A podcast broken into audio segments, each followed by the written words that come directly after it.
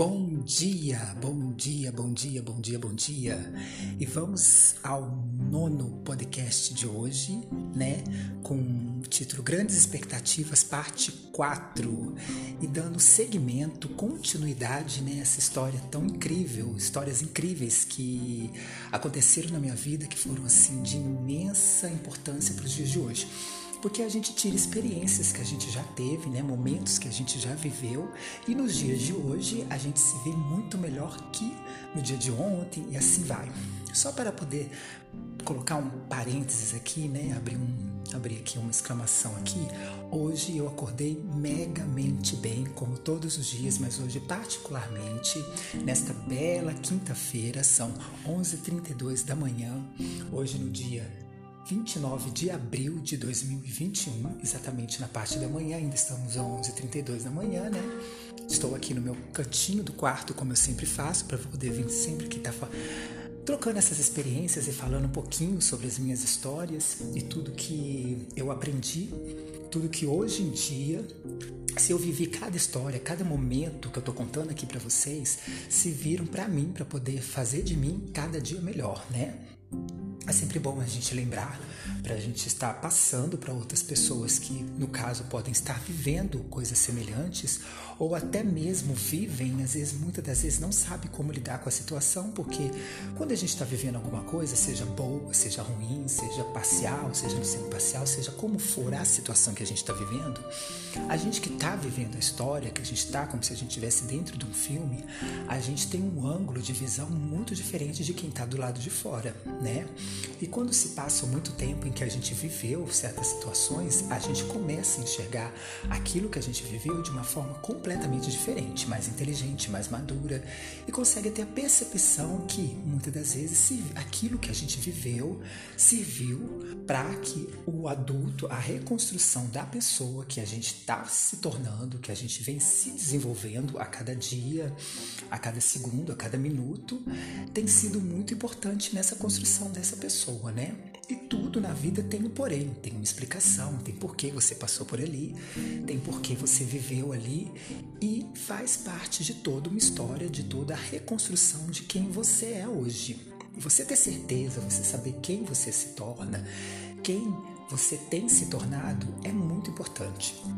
Bom, para o título de hoje, eu vou dar um título um pouco diferente, né? A gente vai continuar falando sobre grandes expectativas, que é o segmento total de tudo, que a gente não deve ter esses, essas grandes expectativas sobre tudo, mas a gente vai falar sobre nova história. O título de hoje será Uma Nova História, tá?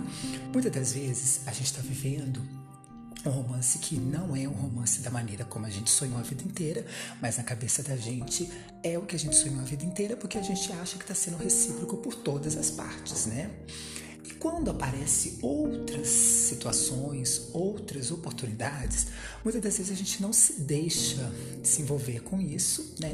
Achando que a gente está totalmente estável, que a gente está totalmente, a gente já se encontrou e que a gente não precisa ouvir mais ninguém, que a gente não precisa de mais ninguém, e a gente se mantém ali inércio àquilo que a gente está vivendo.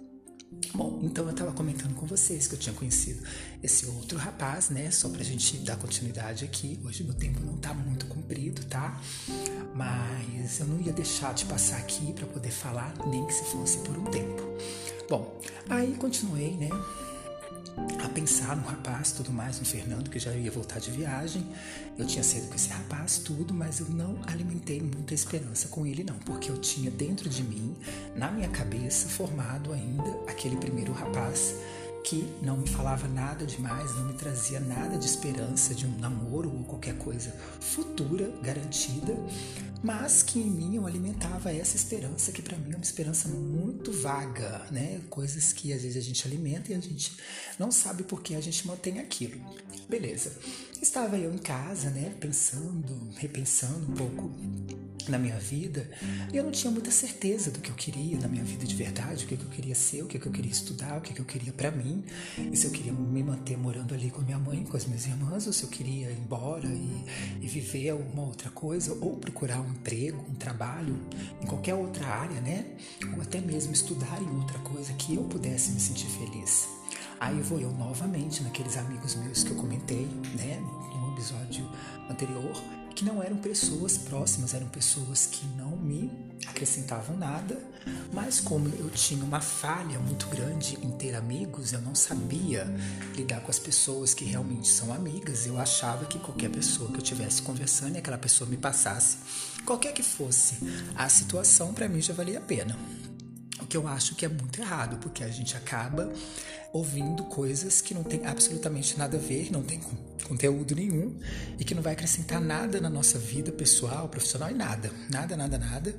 E a gente acaba levando o que a pessoa disse pra gente, aquele amigo que não é bem amigo, por ele não é a culpa dele. Ele não é amigo nem para ele, ele não é uma pessoa sincera nem com ele próprio. Ele não sabe nem que direção ele toma na vida dele, como que aquela pessoa vai te passar alguma posição sendo ou direção, sendo que nem ela sabe para onde ela vai, né? Ela vi, ela vai para qualquer lugar, ela vive qualquer coisa e a vida para ela tá ótima do jeito que tá. Então é sempre bom a gente também prestar atenção sobre esse tipo de detalhe, porque são detalhes pequenos, mas que fazem toda a diferença, porque a gente ouve uma coisa sem conteúdo, uma, uma coisa completamente sem sentido, e a gente não se dá conta, a gente não sabe avaliar e por falta de direção, por falta de conhecimento, até mesmo de uma percepção a avaliar né, o que a gente ouve, o que a gente realmente tem que colocar em pauta, que seja agradável, que seja bacana pra gente, a gente acaba se deixando levar por essas direções ou por esses caminhos muito vagos, muito sem sentido e muito vazio em tudo. Aí, novamente, vou eu procurando essa pessoa, né? Que eu não quero comentar aqui. Essa pessoa pediu para mim poder, falou comigo que eu deveria levar os dois rapazes em banho-maria. Na medida que o Fernando aparecesse, eu saía com o Fernando, e quando o Fernando não aparecesse, eu saía com o outro rapaz, que era o Reinaldo, que eu comecei a comentar no episódio anterior. Aí eu comecei a, quando eu tava em Lafayette, né? Eu saía com uma outra amiga minha que, que morava, numa, morava num prédio abaixo. E ela conversava muito comigo, a gente bebia junto e a gente ficava pensando um monte de coisa, tá? Eu não corria atrás de nada, pelo menos por enquanto, até então que tinha me passado informação que vinham vir outras obras, né? Teria a oportunidade de eu estar trabalhando em outro, numa outra obra, que a menina fosse me chamar assim que tivesse tudo ok. E eu ainda estava vivendo com meu seguro-desemprego, né? E vivendo achando que a vida estava linda e maravilhosa como sempre. Eu estava bem bebendo com as meninas embaixo, o Fernando me ligou é o cara do primeiro, o né? Me ligou e falou que queria me ver tudo, que tava com saudade, que tinha muitas novidades para me contar, que incrível. Aí eu fiquei já todo daquele jeito, né? Eu dei um jeito de pegar um dinheirinho, um dinheiro mais novamente, e falei com ele que eu estaria embarcando para BH na quinta-feira e que ele poderia me buscar. Ele falou que teria uns dias de folga, que ele não ia trabalhar aqueles dias e que com certeza poderia estar encontrando comigo sim e nós poderíamos estar conversando. Bom, eu peguei e fiz isso que ele pegou e falou comigo. Conversei com minha mãe, a gente brigou muito dentro de casa, porque minha mãe estava vendo que eu estava indo por uma história que não era bacana. Discuti com ela horrivelmente, as minhas irmãs não entravam muito, todo mundo, a maioria das pessoas me achavam meio inconsequente, porque eu não sabia que direção que eu tomava e eu simplesmente estava, eu levava as coisas assim, dessa maneira, sem pensar nas consequências futuras que podia acontecer. Eu desci por volta de 5 horas da tarde para Belo Horizonte. O Fernando me buscou na rodoviária. Quando eu vi ele, eu me emocionei todo, foi aquela coisa toda. Ele sempre com aquele jeito dele, né, não dizendo nada com nada. Aí me contou que viajou, que teve algumas coisas do trabalho dele, que ele teve que ficar fora um tempo, mas que ele pensou muito em mim, eu era muito bacana e que ele não queria perder isso em mim, que era legal, né? Eu já comecei a alimentar as coisas dentro de mim mais uma vez. E eu sempre dava, eu nunca deixei de dar chance para ele, nunca deixei de acreditar nele, mesmo sabendo que não tinha nada para poder acreditar, porque ele nunca me deixou nada, nenhuma pauta positiva, uma coisa concreta que eu pudesse assim, estar acreditando. Mas eu me fazia acreditar em alguma coisa que eu criava dentro da minha mente. Beleza até então, né? Aí fiquei todo feliz, fui para casa dele. Aí o outro rapaz me ligou. Eu não atendi. Não atendi, me ligou cerca de umas quatro vezes. Quando o Fernando me, me perguntou quem que era, eu falei que eram os meus amigos de Lafayette que estavam me ligando para eu poder beber e que eu não queria estar perto delas. Eu resolvi, aquela história que estava começando a acontecer, eu resolvi deixar ela de lado e continuar como eu estava com o Fernando. Beleza. Passei entre quinta, sexta, sábado com o Fernando, voltei para Lafayette. Aí esse outro rapaz voltou a me ligar de novo. Eu virei para ele e falei assim que eu tava bem, tava tranquilo. Quando eu ia falar que podia estar com outra pessoa, não sei o que, que aconteceu. Ainda bem, até então não comentei nada. Eu falei que estava só com os meus amigos, que eu estava com alguns problemas, procurando emprego.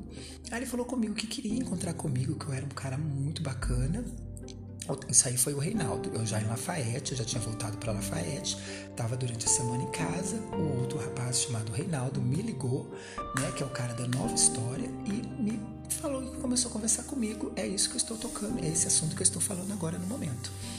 Eu peguei, fiquei parado, pensei em tudo que ele me disse mas eu estava gostando dessa nova história, estava sentindo uma firmeza com esse novo rapaz, mas eu não queria deixar o primeiro.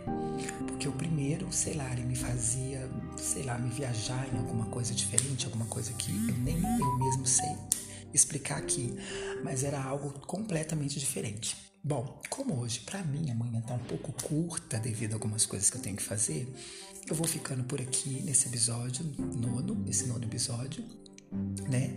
Com essa primeira parte, uma nova história, parte 1. Amanhã eu volto e a gente continua dando seguimento. Hoje é quinta-feira, minhas férias estão nos últimos dias, hoje eu tô assim um dia muito bacana, muito legal em tudo. E é sempre importante o seguinte, mesmo que a gente não entenda muito, a gente acordar e agradecendo tudo que a gente tem, agradecendo a Deus pela vida, pelas coisas que a gente tem, tudo, tudo, tudo, isso dá uma diferença muito grande. Que vocês todos tenham uma manhã maravilhosa e a nossa história continua, tá? Fiquem com Deus.